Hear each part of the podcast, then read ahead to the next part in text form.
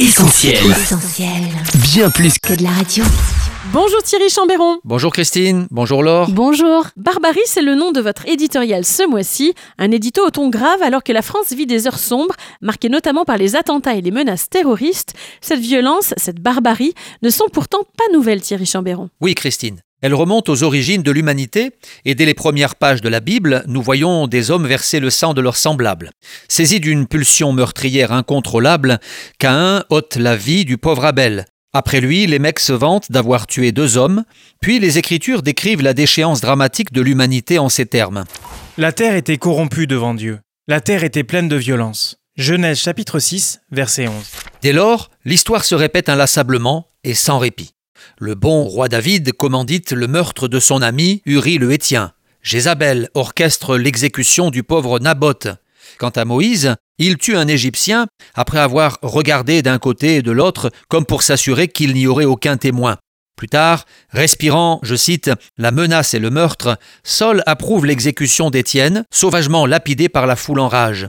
Un crime odieux qui ouvrira d'ailleurs la voie à une multitude de fanatiques religieux qui, sous couvert de foi, plongeront le monde dans les ténèbres et la mort. Qu'ils aient été le fruit d'une machination macabre ou bien la conséquence d'un coup de colère incontrôlé, qu'ils aient été passionnels, politiques, idéologiques ou encore crapuleux, tous ces crimes nous rappellent que l'homme est capable du pire, que le péché le domine, et cela quelle que soit sa condition sociale, ses origines ou son éducation.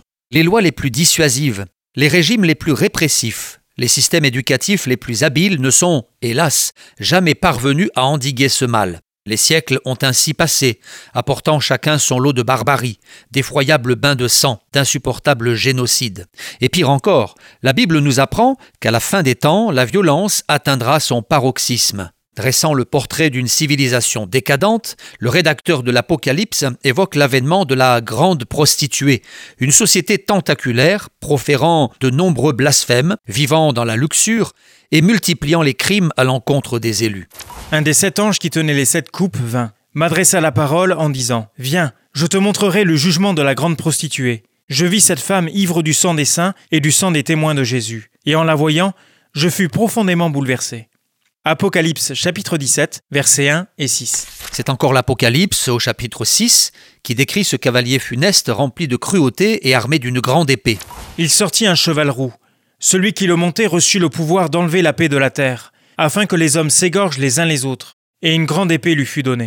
270, c'est, Thierry Chambéron, le nombre de victimes du fanatisme religieux depuis 2012 en France. Ce nombre nous glace le sang et nous rappelle à lui seul que la barbarie humaine est encore à notre porte.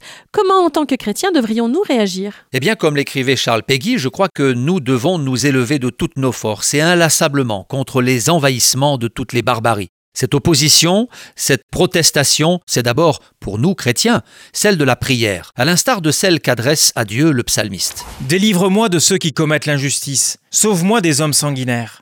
Psaume 59, verset 2. Face à ces sombres présages et à l'approche des fêtes de Noël, les chrétiens du monde entier gardent les yeux fixés sur Jésus.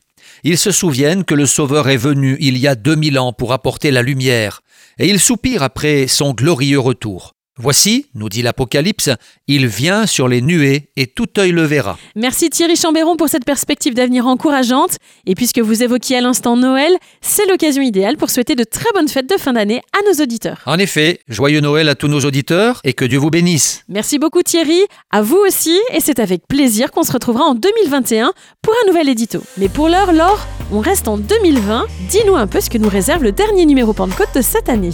Eh bien, pour commencer, un dossier spécial signé Jean-Luc Zolesio, Dieu créa l'homme et la femme, ou que penser de la théorie du genre? Une question sensible et d'actualité traitée au regard de la Bible, voilà qui s'annonce très intéressant. Lecteur assidu du Nouveau Testament ou non, ce disciple-là vous a certainement échappé. Qui donc était Mnasson Christian Capron dresse pour nous le portrait de ce personnage peu connu des actes des apôtres. Également au sommaire de cette édition, de nombreux articles d'édification, mais aussi des clés pour notre vie de famille, la patience, une valeur divine et moi et ma famille. Sans oublier les rubriques enfants, message à un ami, réflexion, actu, témoignage et même poésie. Pour plus d'infos sur la revue Pentecôte l'Évangile pour aujourd'hui, rendez-vous sur le site viensetvoix.fr ou en librairie. Retrouve, retrouve tous nos programmes sur essentielradio.com.